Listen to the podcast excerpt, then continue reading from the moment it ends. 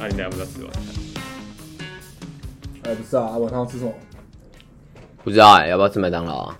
不要啊，那那你不要，你你提个理由，提个那个啊，提个选项啊，要吃什么？随便随便，随便随不便。是随便，你到底要吃什么？要不然要要去面店？不要不要不要，不要面店不要面店不要，面店不行面不要不要，店不行面店不好这零零零，那那你们选啊。不要随便啊，不要随便啊好我要决定啊，好，OK，好，大家好，我们刚刚所展现给大家看的，其实就是所谓的集体行动的困境。哦，我我我有我有，我刚才以为我们在认真在讨论要晚上要吃什么。我们是认真讨论晚上要吃什么啊，你等下要在等下在在录的过程当中要想啊就已经变成一个段子了。对，已经变成一个段子了。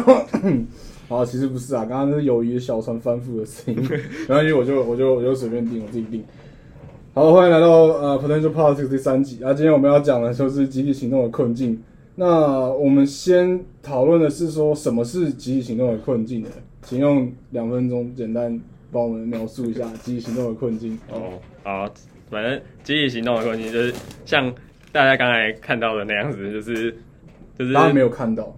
啊，好好，对不起大家，大哎、家听现在从现在开始花三十块加入我们的 Patreon，每个礼拜 都可以看我们的没有，没有，没有，没有。没有，我讲之后我们就要我讲这句话的意思就是预告我们下次可能会有那个 YouTube 的直播。呃成本大幅上成本升，大幅上升。啊，没有，反正集体行动的逻辑，它是由就是呃，反正一个学者叫叫欧森他所提出来的一个理论。那他的意思就是说，其实大家每个人个人他都会有一个个个人的理性，可是当这些个人的理性集合起来的时候，它就不会变成，它就不会变成是一个全体的理性。呃，例如像是大家都会觉得。就是像我们刚才讲，像我们刚才讲的，如果你要挑晚餐要吃什么，可是每个人都很懒得想，因为我觉得想要吃什么晚餐很麻烦。对啊，这对我来讲是一个自我个人的理性嘛，因为我觉得很麻烦，所以我不想去做。或者是我跟梁毅会有不同的想法，就我们想吃的东西完全不一样，我们就讨论不出来。对，那对那但是大家个人都是遵循我们自己的个个体的理性去做去做这些事情。可是当这些理性被放到台面上，大家在一起决定某件事情的时候，你就会最后就会变成是你什么事情都做不到。所以你的意思就是说，个人是睿智的，可是群体是低能的。呃，就是对某种程度上可以这么说 会让大家变成一个，就是个体的理性，不见得会让大家变成变成整体的理性整体的，理性。对，好，那那其实刚刚讲到这个集体行动的逻辑，它如果只是一个理想，就是理想上的一个概念的话，其实没有什么意义。但它实际上对于我们现实世界是有很大影响的。我们看到说，其实，在民主国家里面最重要的，大家一起做决定的时刻就是投票。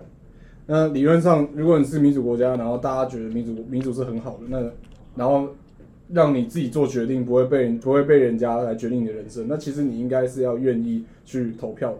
对，因为投票是你展现你自己权利的一个最终极的时间。那我们很现在慢慢发现说，先进民主国家好像他们呃民的投票率都在下降，而且特别是越年轻的人投票越低。那这个现象其实就是我们前面提到的这个集体行动的啊逻辑所造成的。那可是关于这个关于这个问题，当然我们就是要一步一步来讨论了。那第一个我们要讨论的地方就是说，虽然刚刚我们提到的说个人是理性的，但群体是不理性的，但这个跟投票真的是完全相关嘛？就是说，你出门去投票，展现你的意志，这件事情真的对你个人来说是不理性的吗？不会啊，我觉得就不理性啊，很烦、干我屁事哦。可是，可是你今天如果不决定的话，人家帮你决定了。没差啊，我决定我投这票，别人别人还是会决定啊。干，我就想要投那个，刚刚是不是骂脏话？这样会不会黄标？没有 p o c a s 不会审核。我我没有，我们没有广告。哦，好好好，好，没这个问题。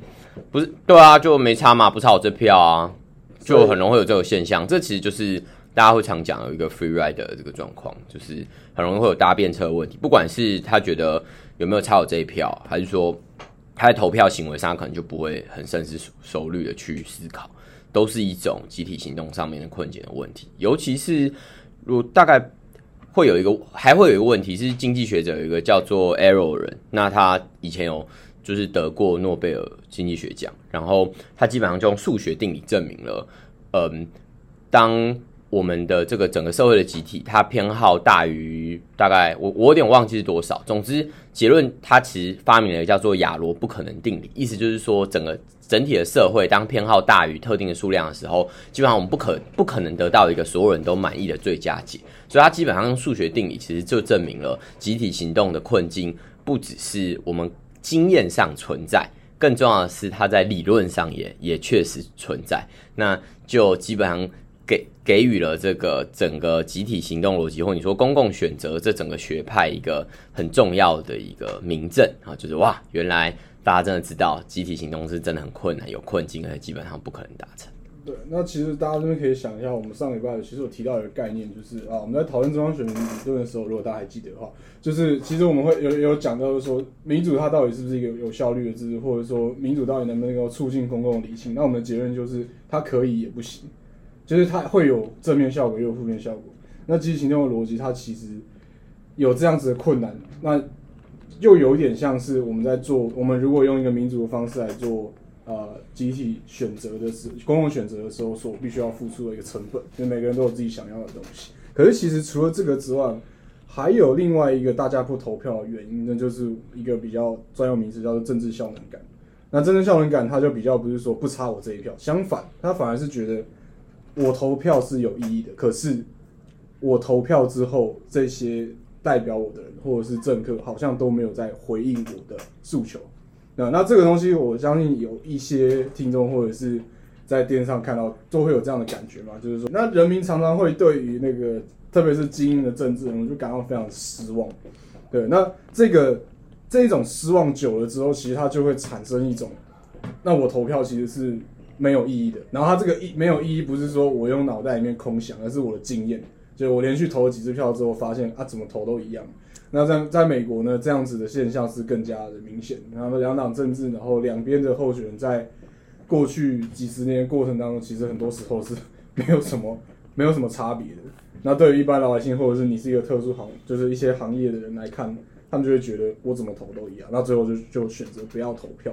那刚刚提到说，先进民主国家好像，呃，越年轻的人其实投票越低。那原因也是这样，就是他们会觉得我们的我们势单力薄的，因为老龄高龄化，然后再来就是一个问题是，掌权的有钱的全部都是 baby boomer，那他们这一些千禧世代就会觉得说，那我怎么投都没有意义，那我干脆就不要参与在民主政治里面了。那这大概是呃。我们回应一下，就是人们到底为什么不投票？那再来第二个，其实是比较困难的点，就是说，我们有点像已经往上 进到一个比较形式上的层次了。就是说，好，那个人的理性，他深思熟虑，觉得投票是比不上，比如说他他去加个班，他可以赚点钱啊，或者是他出游，今天下雨他就不投票，因为他不想要自己刚买的鞋子湿掉。那我们。就是作为一个国家，或是作为一个社会，我们我们有有有资格，或者是应该强迫大家去投票嘛？那有没有强迫大家投票，或者说反过来看，我们从结果来看，投票率高低真的会影响到民主的品质吗？其实，其实，其实这个问题要看看那个国家它的它的它所在的政治文化，还有它所在的脉络去决定的，不只是说你投票就一定民主的品质就会好，或者是你。不投票，民主的品质就一定不好。对，其实还是要看那个国家它的它的制度、它的文化啊，还有它的对它的相关的脉络是什么，我们才能去才能去讨，才能去决定这个问题。就我也我也蛮同意的，因为就我觉得关键应该是什么是民主的品质。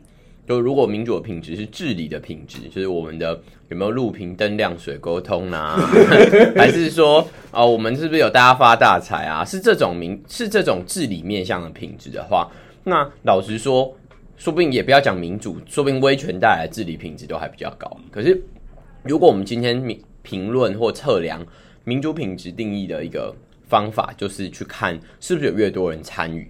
或者说，在参与的过程中，是不是有越多越多人了解公共事务，然后等于是有一个对于民众教育的效果？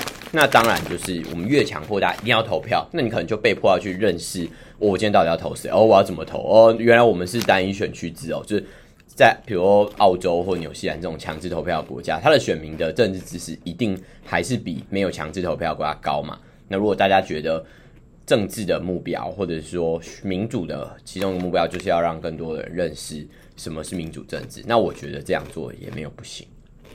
对，那其实刚刚呃，又有提到，就是澳洲跟纽西兰他们的这个强迫大家投票是一个很有趣的制度，就是说他们的这个选举制度认为公共的选择是非常重要的。所以说，你今天作为一个公民，你如果没有具体的事由，然后你就不去投票的话，其实你是在损害他人的权益。所以在澳洲、纽西兰，其实你不投票的话，你要罚钱。对，那相反的就是美国。对，美国是一个老牌民主国家，那大家大大家感觉对美国的选举制度好像很熟，但可能有些人不知道，就是在美国，你其实是需要登记，你才会你才可以当选民，你必须要先登记说你你要投票。然后登记你要投票之后，你要在啊指定的时间点去投票。然后这个投票的时间不是假日，是平日。对，那这两个国家其实就像刚刚我讲，就是说决定一个国家该不该介入一般人的这种理性选择，很多时候反而不是制度的限制，反而是一种对于这个国家政治文化的一个反应。对，那像澳洲、纽西兰，我们可以就假定说，它其实是比较偏向呃社群主义的。那美国呢？因为我们都知道它是一个很个人主义的国家，他就会觉得我们应该要尊重个人的理性选择。所以，那这一题就是还有一个点没有讨论到，就是说，那最后一个重要的点说，我们该不该强迫大家投票？就我们现在看了这些例子之后，对，你会去投票吗？投啊，哪次不投？可是我跟你说，我上次我人生第一次投票，我就每张票都输掉。你是赌博？屁嘞！不是啊，我每大小我每张票盖的都都那个都输啊，不管是公投还是那个，就是在上，就是二零一八年那一次。那那你会觉得，那你那时候有想说，那我下次不要投了？对，可以。会啊，你就你会觉得很挫折啊，你会觉得你跟大家没共识。那不行啊，我们我们我们读政治系，大家都不投票，我们就要我们就要倒店了。没有差，啊我们就直接，我们可以研究为什么大家不投票啊？我直接主张精英民主制。大家有看？又来了，又来了！真哎哎，我跟你说，我不是大家一定要，大家应该要去看一下，就是有一本书叫《反民主》，近年的一本作品，它是那个呃，就是一样是比较右派的，但是保守派的观点，他就主张说，精英或者说社会贤达或政治知识比较高的人，应该要有比较多票。他也不是说有人不可以投票。对，但他从而取巧的方法就是说，那就是精英或者是有有缴税的人，我们就给他两张票，或者是政治是比较高的人，就可以比较加权他的这个票数，他这样比较能产出优质的这个公共政策。哎，这当然是可以思考的这个面向。当然，我们直观上觉得这听起来很荒谬，这是这到底这不是直观上觉得，这就很荒谬。好，但是无论如何，你不能否认，就是呃。现在这个社会之所以会有出现这么多，比如民粹主义的问题、阶级之间斗争的问题，很多时候也是来自于就是治理品质跟精英跟平民之间要如何互动是有一定程度的难度。那如果民主制度用其他方式去做修正，我觉得基于一种就是平等的观念底下的修正，应该要是可以被讨论的讨论的这个范畴。哦，那依旧这个角这个角度，其实也是一个就是值得我们思考的点就是我们需，如果我们思考是说，怎么样能够确保我们的公共政策跑出来，它是一个比较好的结果。那我们理论上就是应该要用让有才能的、有知识的、有地位的，你看吧，大家被我说服了，有能力的人来做决定嘛。但我现在想要就是跟大家讲一个例子，就是说。在美国呢，二零大概二零一零年的时候，有一个很有名的例子叫都，就有一个九十六高九十六岁高龄的阿妈，黑人阿妈叫做 Dorothy Cooper。那他所在的州呢，其实有一个规定，就是你如果没有任何的身份证、身份证件，包括你的 drive 就是驾照、你的身份证、你的什么什么什么，你是不能够登记成为选民的。对，那。可是很有趣的是说，这个法律听起来很合理，对不对？如果你今天都没有这些证件，你都没有做这些登记，那很合理的可以推断你就是没有缴税，你就是逃了税，然后甚至有可能就是你不愿意工作，或者是你就是游民。那这一些人我们可以讲，我们其实也可以很合理的去想说，那他能够做出来的选择是很低落，甚至你还可以去直接推断说，今天假设存在着贿选，存在着这种比较不正当的选举竞争方式，他们是比较弱势的一群。容易被接受这些欺骗或者是买卖买通的的这个群体，然后后来只要是后来简单查一下，就发现说这个法律其实是当地的政府、当地的州政府通过的。那他通过的原因是因为，呃，那个州是共和党，那个州是共和党。那传统上呢，或者说你要骂共和党？没有没有没有没有，这这几年呢，呃，共和党的投票投票人数主要投投票的那个人口组成主要是白人，那相反就是黑人都会投给民主党。那会没有驾照这件事情，在美国其实是一个社会文化就是长期以来这种结构性歧视的问题。那这边其实我们就会看到一个问题，就是说，当我们有一个指标放在那里来决定说谁比较有能有资格来投票，谁比较有资格做比较多的选择的时候，常常会面临这个问题，就是我们会觉得很合理，可是实际上对于这些被剥相对剥夺掉自己的决决策权来说，他很有可能他之间没有这个决策权，不是他愿意的。这其实就回到就是说，好，如果我们用收入来决定一个人有没有投票权的话，那收入低的人就代表他是比较不努力的吗？对，那其实这个有点像是连接到一开始我我的我提供的就是说，为什么大家投票会降低一个原因，就是这比较像是政治效能感。嗯，大家不投票不是因为呃觉得自己觉就是觉得有更更重要的事情要做，大家不投票其实是因为我们现在的这个政治体制，它有很多事情没有做好，所以已经被选举上任的这些这些政治精英，其实不能够反过来去批评说一般的老百姓做的决定很烂，他应该是。必须要认识，就是 那就是我被选上了之后，我没有让大家觉得我有在帮大家做事。对，那因为他今天是优势的一方，所以他可以就是继续掌握的权利，然后用一些方式，甚至他最后还会希望大家不要投票，因为他这样的话，他需要去巩固的庄脚变得更少。所以我觉得这也是一个值得思考的面向。那杨颖会去投票吗？啊，这这不是刚刚就问过吗？真的哦？那你要没有啊？你要认真回答。你说什么真打投了，哪次不投？啊，还是会去投啊，因为呃，对啊，一来就是就是其实其实集体行动的逻辑，它还有一个就是它其实最根本的逻辑就是你去投票的成的成本跟得到的效益之间嘛。那效益的部分，像刚才一平讲的，就是一个政治效能感的问题。我投票，我得不到我要的结果，或者是我觉得我投了也没差，我得到的东西太少。那成那投票成本是什么？就是可能我当我投票，尤其像台湾，我们是不在呃，我们是就是一定要在户籍地投票嘛。那可是我我假设我今天人在国外，或者是或者是我可能我假设我人在南部好了，那我户籍在北部，那我这时候要花车票钱、花花机票钱回回去投票，然后我投了票，我投了这一票也不会改变什么事情，那我何必去花这个成本？对，那所以其实呃，集体行动逻辑它本身就涉及到一个成本跟成本跟得到的效益之间的问题。那对我个人来说，我觉得至少到目前为止，我觉得对我来讲，我看到我不喜欢的，或者是甚至是一个一个反民主的候选人上台，这件事对我来讲，那个成本还是最高的。那在这个情况下，我还是会去投票，对我愿意去付出我投票的那些成本。对，那因为因为我觉得，因为我觉得就是看到另外一种结果，那对我来讲，那个成带来的成本更高。嗯对，所以这比较像是一个就是公民义务的角度。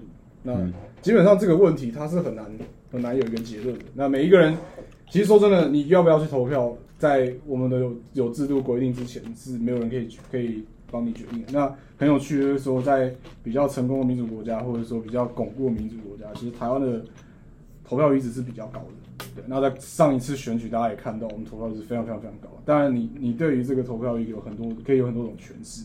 但我觉得，透过今天的这一集，可能大家可以从一些比较不同的角度，或者从其他国家的例子去了解一下，或者说去思考一下这个问题。好，哎、那个嘉宏已经要准备要帮我们送食物来了，啊点了，对他帮我们弄了底泰丰，啊？为什么是鼎泰丰？因为我想吃啊。不是啊，是 为什么？为什么是顶泰没有，丰？哎、哎、我刚刚我刚刚是不是有问你们意见？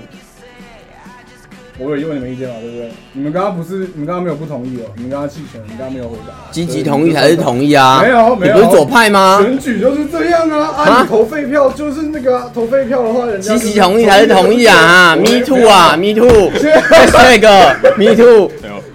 不是不是，那我们现在有罢免制度吗？我们没有没有没有没有罢免制度。嘉宏现在已经到一楼了，你不能你不能避免，你不能避免他来到，这个政策已经出台了。